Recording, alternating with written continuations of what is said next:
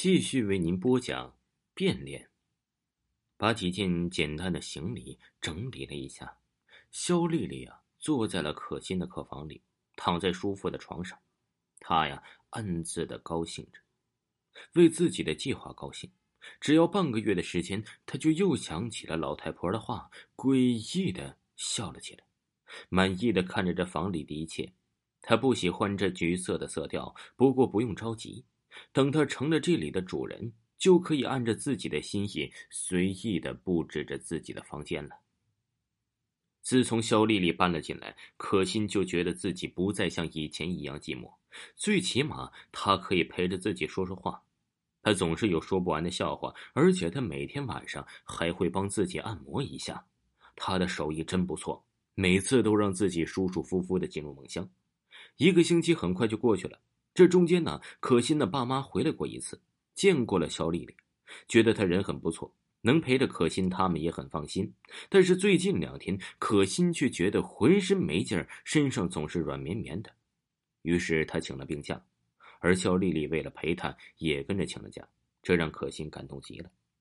吃过了午饭，可心睡觉了，肖丽丽回到了自己的房间，拿出了那个笔记本。还有三天到六个月三日，就够半个月的时间了。他开心的将笔记本藏好，去照镜子。真的，自己和可心确实长得有点像了。这也难怪，今早那个钟点女工把自己当成了可心。只是那个笨蛋可心，大概还没有发现自己的变化吧。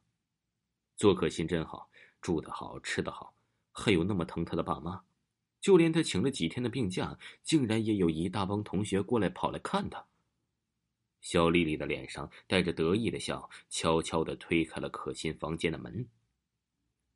可心睡着了，紧闭着眼，均匀的呼吸着。肖丽丽静静的在他面前蹲下，对着他的鼻子开始大口的吸着他的气息。这也是那个老太婆说的，每天必须要呼吸他的气息半小时，要半个月时间呢。可心咦了一声，那种不舒服的感觉又来了。他翻了个身，却感觉床前有人，睁开了眼，吓了一跳。肖丽丽的脸在他旁边放大了，脸上正带着一丝诡异的表情，似笑非笑的看着他。可心觉得不舒服极了，于是他坐了起来。你醒了，睡得还好吗？只有一瞬间，那表情就消失了。肖丽丽脸上又恢复了往日里近乎献媚的笑容。可心突然觉得有点可怕。说不上来为什么，他突然觉得肖丽丽接近他有点不对劲儿，那有点后悔让肖丽丽搬进来了。过几天一定要找一个借口让她搬走。可心在心里暗暗的想，仿佛没看出来可心对他讨厌了。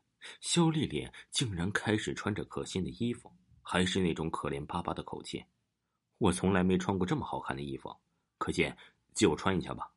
可心不知道哪里不对，就是感觉呀，他的笑看起来诡异极了。他不耐烦的点头：“穿吧，穿吧，只要你喜欢，送你好了。”语气里已经掩饰不住对他的厌烦。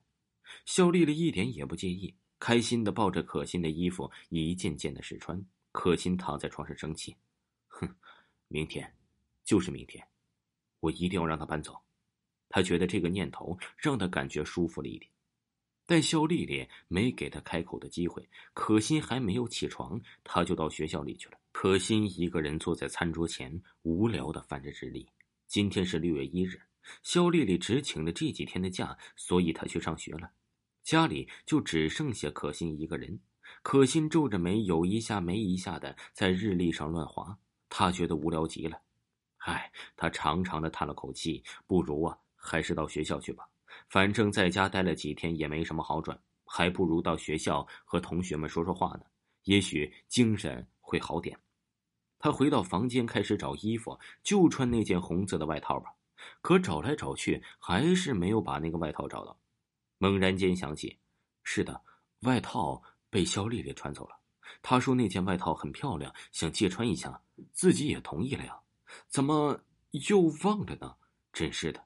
胡乱拿了一件衣服套上，可心呢就打了个的去学校。到教室的时候正好下课，同学们看到他都没有什么表情。他们正围着肖丽丽热闹的说着什么，自己才几天没有来上学，这肖丽丽就变得如此受大家欢迎了。从没被同学冷落过的可心，觉得心里不平衡了起来。他突然觉得有种很奇怪的感觉，似乎肖丽丽已经代替了他在同学们之间的位置，愤怒的攀上了他的脸。他板着脸朝着肖丽丽走过去。本来有说有笑的同学，一看到他来了，猛然间都闭上了嘴。肖丽丽见到他过来了，从桌上一跃而下，向他微笑：“你来了，病好了。”听众朋友，变脸，继续为您播讲。